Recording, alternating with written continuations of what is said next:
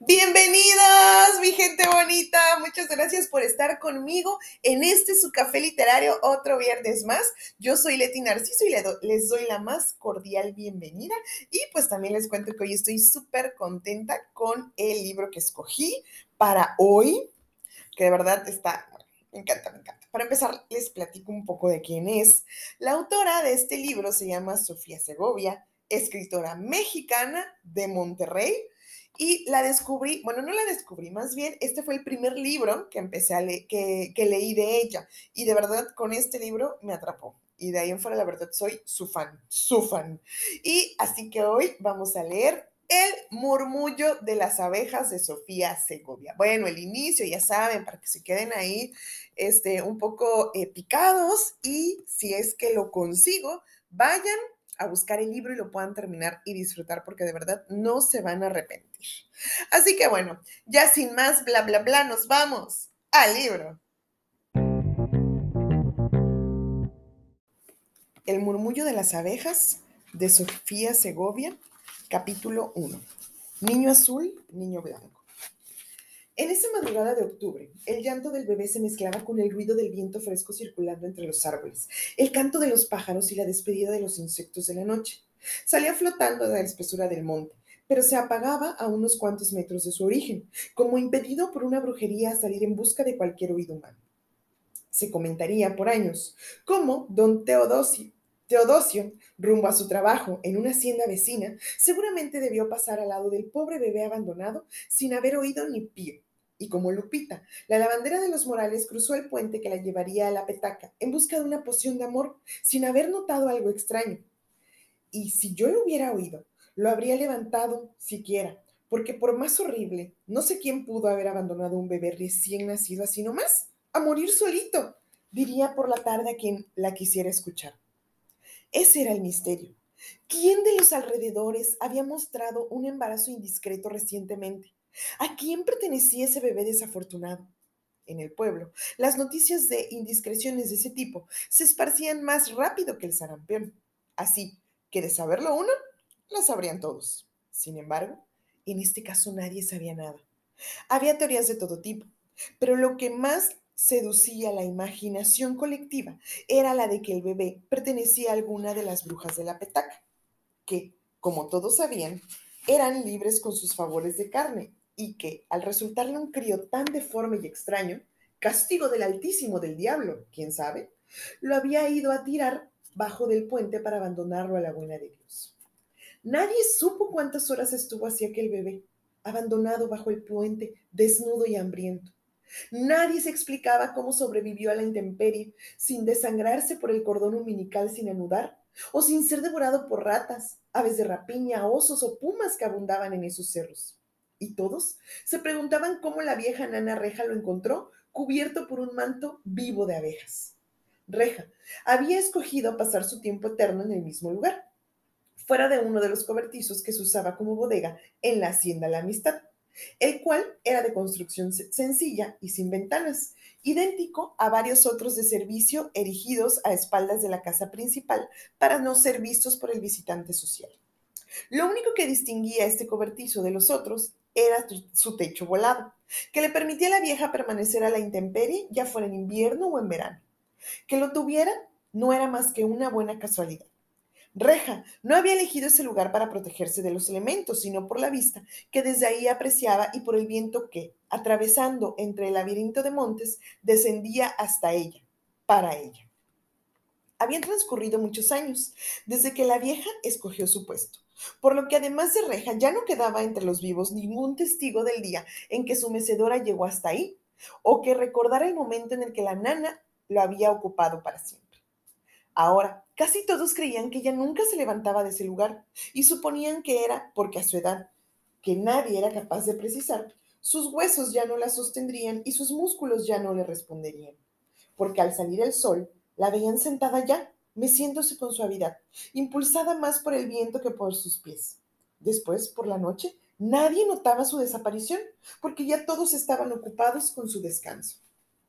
Tantos años en la mecedora propiciaron que la gente del pueblo se olvidara de su historia y de su humanidad.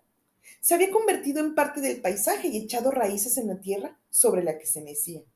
Su carne se había transformado en madera y su piel en una dura, oscura y surcada corteza.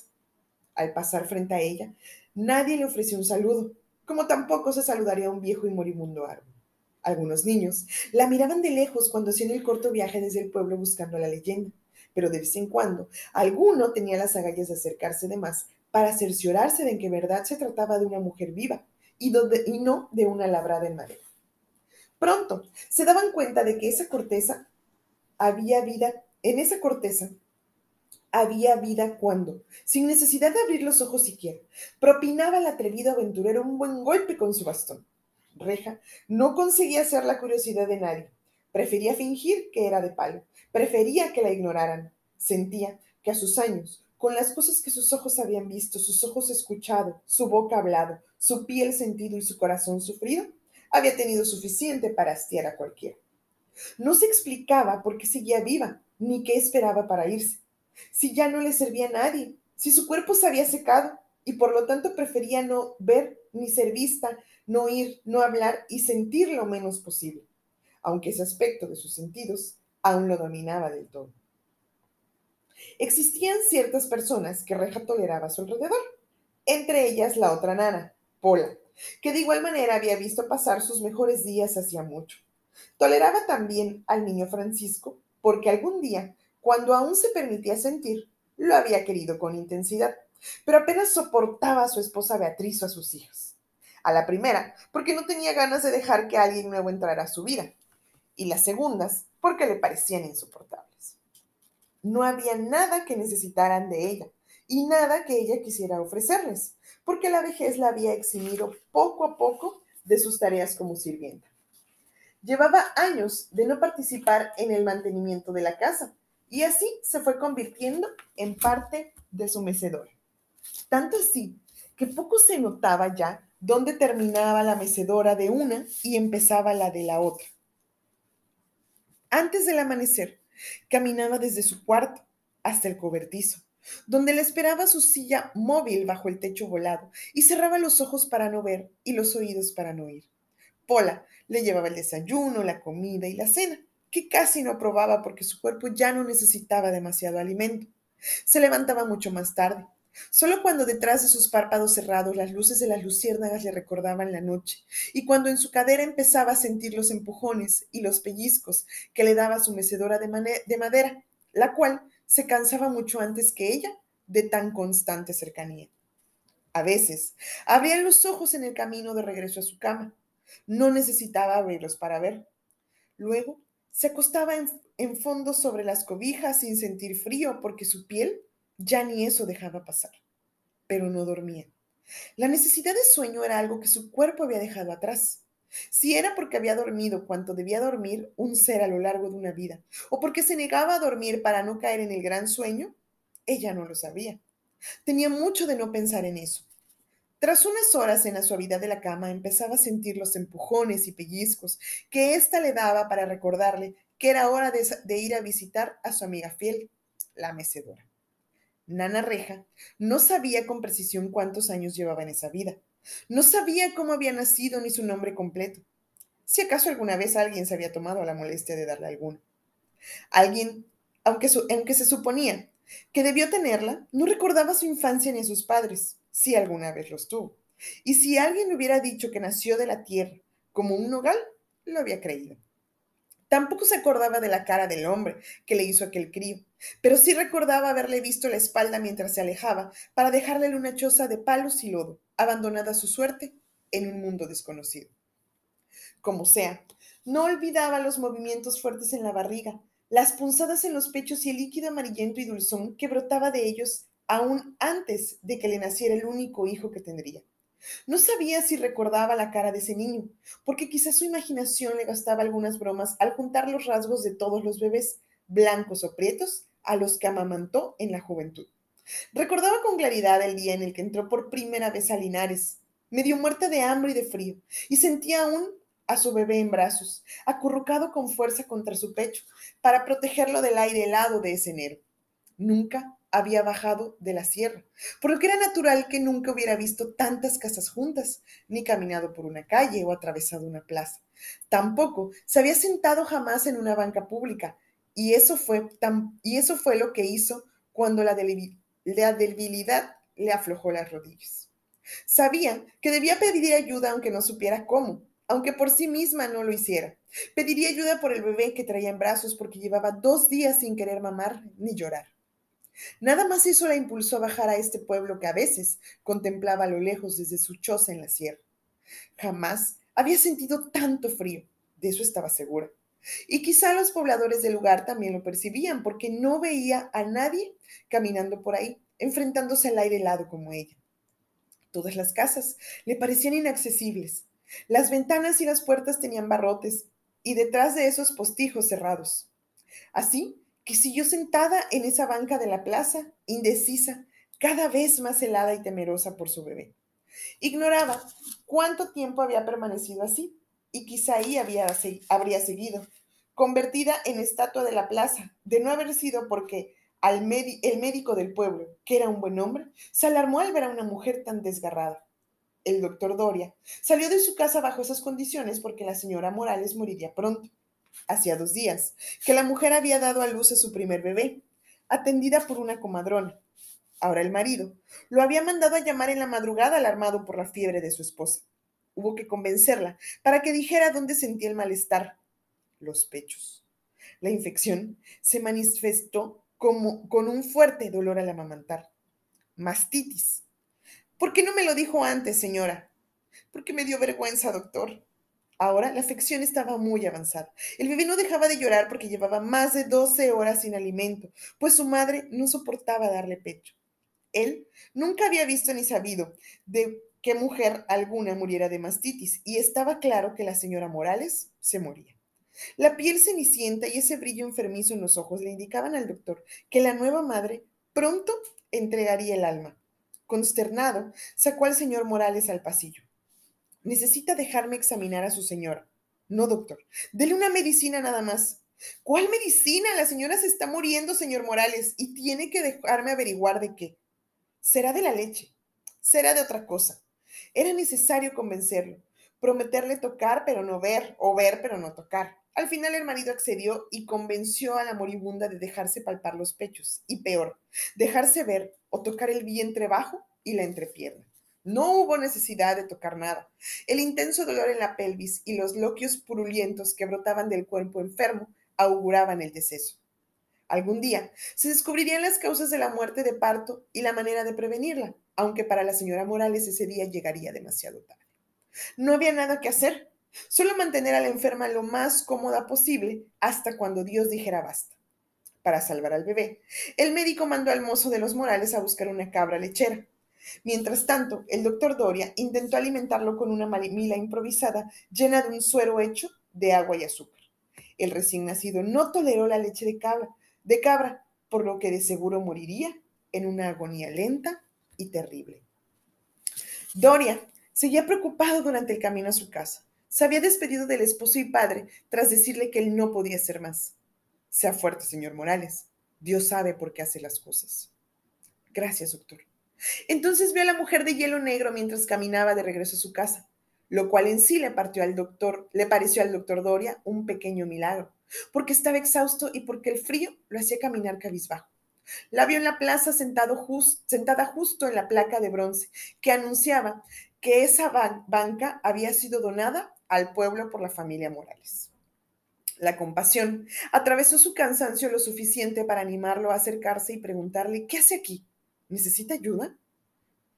El hombre hablaba demasiado rápido para que Reja lo entendiera, pero comprendió la mirada de sus ojos y confió lo suficiente para seguirlo hasta su casa. Ya en el calor del interior, Reja se animó a descubrir un poco la cara del bebé. Estaba azul e inerte. No logró suprimir un gemido. El hombre, como doctor del pueblo, hizo cuanto pudo para revivirlo. De haber podido hablar pese a la entumida que estaba por el frío, Reja le habría dicho, ¿pa' qué le hace? Pero solo era capaz de gemir y gemir más asediada por la imagen de su hijo azul. No supo cuándo la desvistió el doctor ni se detuvo a pensar que era la primera vez que un hombre lo hacía sin echársele encima. como muñeca de trapo. Se dejó tocar y revisar. Solo reaccionaba cuando el médico le rozaba los pechos calientes, enormes, tiesos y dolorosos por la leche acumulada. Luego se dejó vestir con ropas más gruesas y limpias, sin siquiera preguntar a quién pertenecían. Cuando el doctor la sacó a la calle, pensó que al menos ya no sentiría tanto frío una vez que la dejara de nuevo en la misma banca, y se sorprendió cuando pasaron de largo la plaza por un camino que los condujo hasta la puerta de la casa más imponente de todas. Por dentro, el inmueble era oscuro, igual a como ella se sentía. Reja nunca había visto a gente tan blanca como la que le recibió, aunque algo tenía en la mirada que la ensombrecía, una tristeza. La sentaron en la cocina donde mantuvo la mirada baja. No quería ver caras ni miradas. Quería estar a solas, de nuevo en su choza de palos y lodo, pese a que muriera de frío sola con su tristeza, porque no soportaba la de otros oyó el llanto de un recién nacido, primero con sus pezones de madre nueva y luego con los oídos. De esa manera, reaccionaba su cuerpo cada vez que su crío lloraba de hambre, aunque no estuviera cerca para oírlo. Sin embargo, su bebé ya estaba azul, ¿no? ¿O acaso el médico lo habría salvado? Los pechos le punzaban cada vez más. Necesitaba alivio, necesitaba el bebé. Me manca mi niño, dijo Quedo, y nadie de los que se encontraba con ella en la cocina pareció oírlo, así que se atrevió a repetirlo más alto. Me manca mi niño. ¿Qué está diciendo? Que le manca su niño. ¿Qué es eso de que le manca? ¿Qué le hace falta a su hijo? El doctor llegó con un bulto en brazos y se lo pasó. Está muy débil. Quizá no pueda comer bien. ¿Es mi crío? No, pero igual la necesita. Se necesitaban mutuamente. Se abrió la blusa, le ofreció el pecho y el niño dejó de llorar. En el alivio que sentía al vaciar sus senos poco a poco, Reja observó al bebé. No era su niño. Lo supo de inmediato porque los ruidos que producía al llorar, al mamar o al suspirar mientras lo hacía eran diferentes. También olía distinto.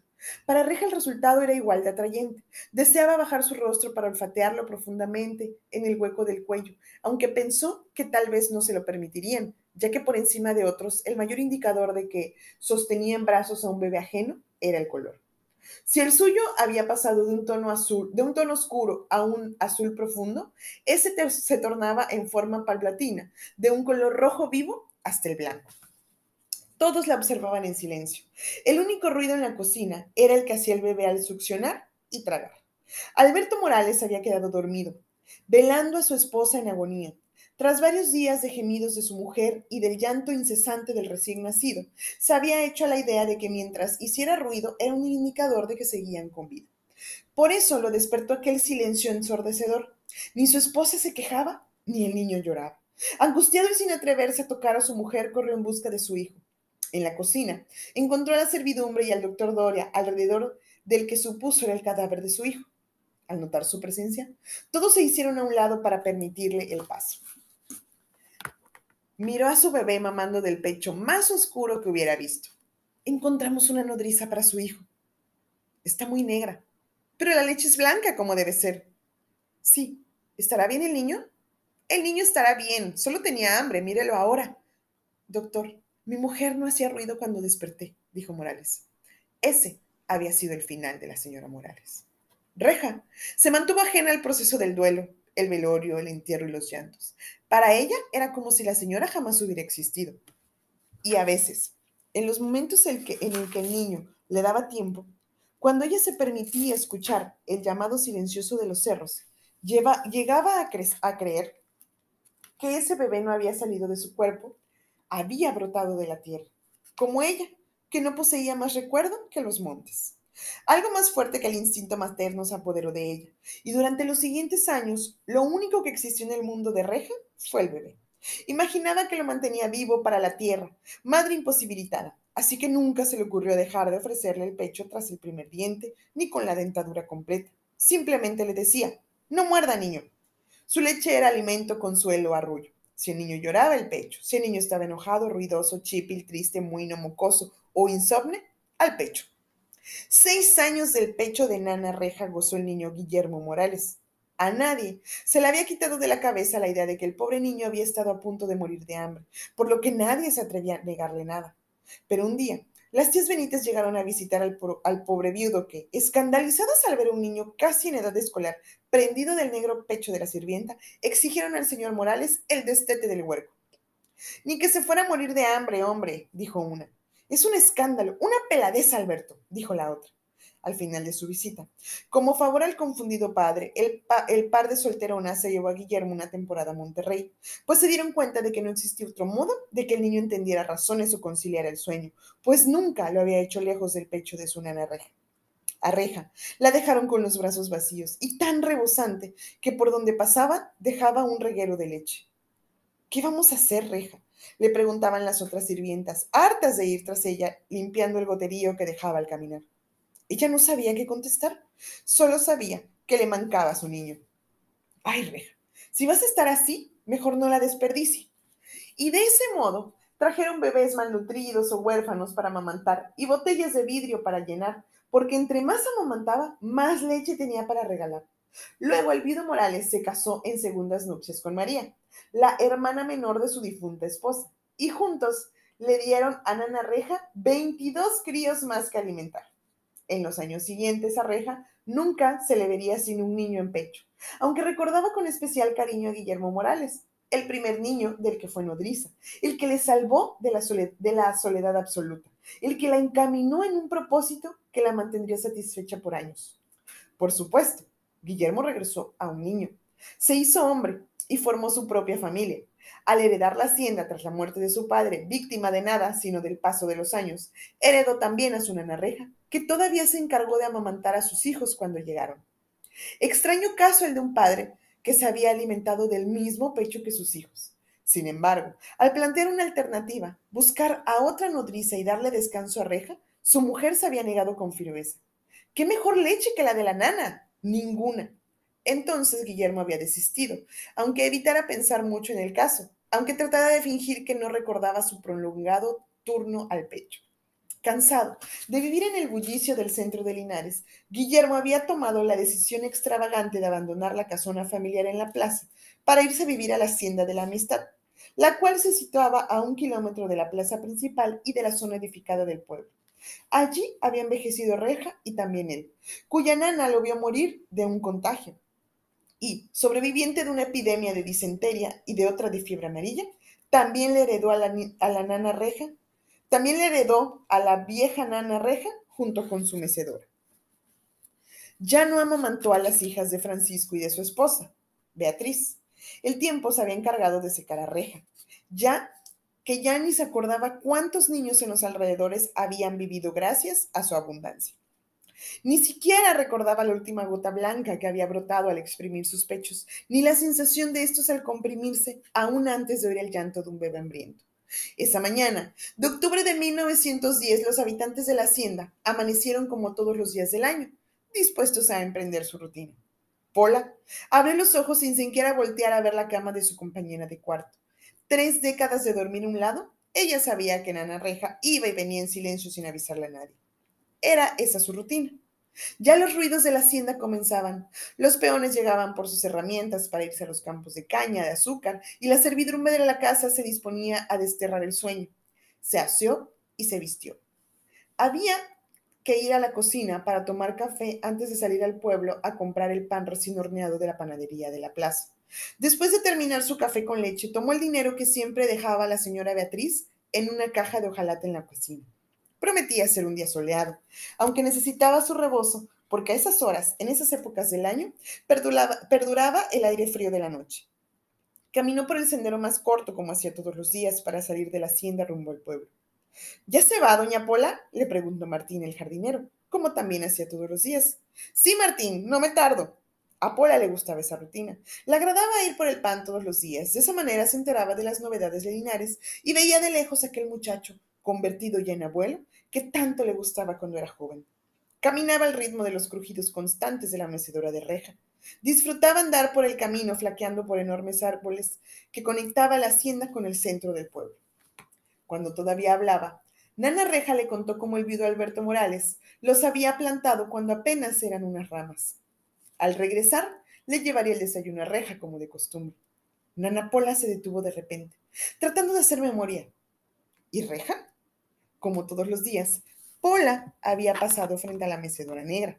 Muchos años atrás había desistido de entablar conversaciones con la vieja, pero le consolaba pensar que, así como esos antiguos árboles, Nana Reja permanecía y que acaso permanecería para siempre. Y hoy la vi al pasar, se dio media vuelta. ¿Qué se le olvidó, doña Pola? ¿Vio a Nana Reja, Martín? Pues claro, en su mecedora. Seguro. Pues ¿dónde más podía estar? dijo Martín, siguiendo los pasos apresurados de Nana Pola. Al llegar a la mecedora, vieron que Reja no estaba, a pesar de que ella se mecía.